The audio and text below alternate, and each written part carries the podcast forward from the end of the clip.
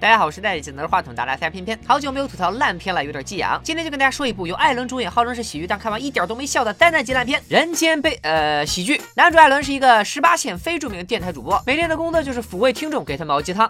人生的意义不在外表，而在内心。你那声音啊，不男不女，雌雄莫辨，你上辈子肯定是太监。都被骂成这样了，一般男人肯定受不了。但咱们艾伦是一般男人吗？他过去连男人都不是。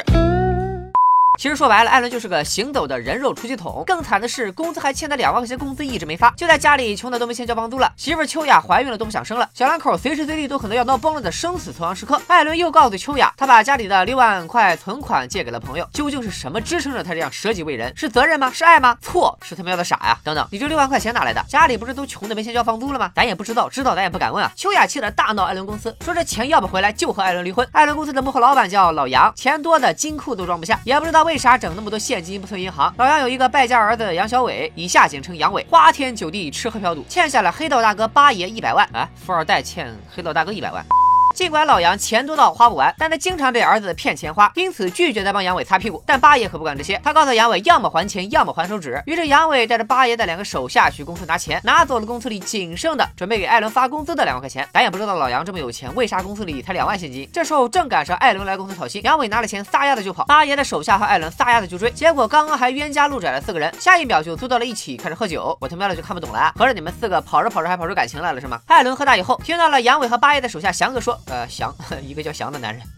听到了杨伟和八爷的手下翔哥说秋雅想和艾伦离婚，一定是外面有人了。艾伦酒壮怂人胆，一怒之下敲晕了八爷的两个手下，还把杨伟带回了家。结果第二天，艾伦被误会成了绑架犯，上了新闻。他想拉着杨伟去自首，解释清楚，但杨伟也不想放过这个千载难逢的好机会，正好可以假戏真做，坑他爹老杨一把。艾伦想去自首，但最后半途而废。回到家一看，杨伟居然不见了。原来杨伟去了八爷的地盘吃霸王餐，还要艾伦过去帮他买单。按正常的逻辑，杨伟现在人家走了，艾伦只要主动报警，把事情说清楚不就完了吗？他偏不，下一秒艾伦就乖乖走到了八爷的地盘，还乖。乖帮杨伟刷了八千块饭钱，这操作我他妈又看不懂了。说你傻，感觉都是误了“傻”的这个词。随后两人在八爷的厂子大打出手，引得翔哥又对俩人咔咔一顿追。另一边，八爷年轻时混社会，曾被人捅到下体，为了能传宗接代，他在精子库保存了自己的小蝌蚪，现在取出来想重金求子，圆自己当父亲的梦，是不是特别配合编剧能编出如此反人类的剧情？结果呢，因为艾伦和杨伟的骚乱，八爷的手下擅离职守，小蝌蚪还被两个笨贼给偷了。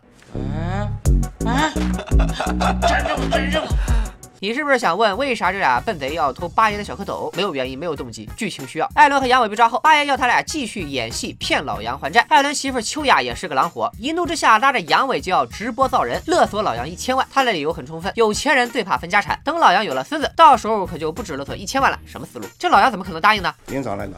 没错，老杨居然答应了。有钱人的世界我果然不懂啊。第二天，艾伦开车去拿钱，但姜还是老的辣。老杨告诉艾伦，他也在镜子库保存了小蝌蚪，准备和杨伟断绝父子关系，再生一个儿子继承家产。最后还将一千万以杨伟的名义全部捐给了基金会。咋了这是？现在有钱人都流行去存小蝌蚪了吗？儿媳你都计划好了，那你之前干嘛还答应给钱呢？这不是坑儿子吗？钱没骗到，气急败坏的八爷准备剪掉杨伟的脚趾。紧急关头，艾伦又想到了一个办法，偷出老杨的小蝌蚪，威胁他交出一千万。最后，艾伦和杨伟来到了精子库，准备把老杨的小蝌蚪骗出来。与此同时，跟了老杨好久的小保姆。这时候也出来作妖了，他安排了前面出现的那俩专偷精子的笨贼，把老杨的小蝌蚪偷出来。于是俩笨贼提前混进精子库，把之前偷到的八爷的小蝌蚪和老杨的小蝌蚪调了包。所以艾伦二人最后骗到手的其实是八爷的小蝌蚪，是不是觉得有点乱？这破片子居然还开始玩烧脑了。杨伟还以为小蝌蚪是他爹老杨的，一怒之下就给冲了。为了蒙混过关，杨伟让艾伦把自己的小蝌蚪注入其中。哎，注入这个词儿是不是很精准？八爷拿到试管后，发现上面的编号竟然是他自己的，这可把八爷气够呛。就在他准备一刀捅死艾伦时，老杨打来电话询问自己小蝌蚪被偷的事儿，还记得吧？老杨的小蝌蚪现在在了笨贼手上，八爷则将计就计，骗老杨说他的小蝌蚪在自己手上，让老杨交出赎金。接着艾伦三人被绑，不得不说秋雅被绑的挺别致啊。哎，我好像开车了，但你没证据。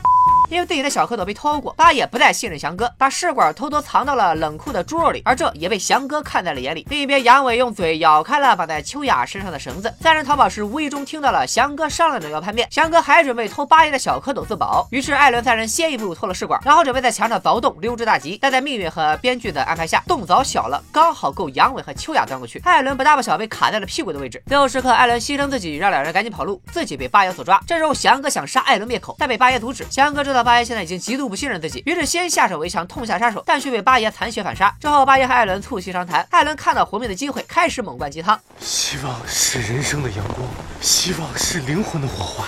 每个人为了那仅存的一点点希望，忍受着人生漫长的痛苦。到最后，艾伦竟然不小心说出，其实八爷试管中的小蝌蚪是自己的。八爷听到这个消息，万念俱灰，然后就被气死了。第一次听说大反派被气死的。然后他的小弟们还在全程直播。然后八爷死了，小弟们就说：“我们自首吧。” Holy shit！这他妈哪跟哪儿都不挨着。反正故事最后，艾伦、秋雅、杨伟都被警察叔叔所救。等等，艾伦不是因为绑架一直被通缉吗？怎么警察现在才到？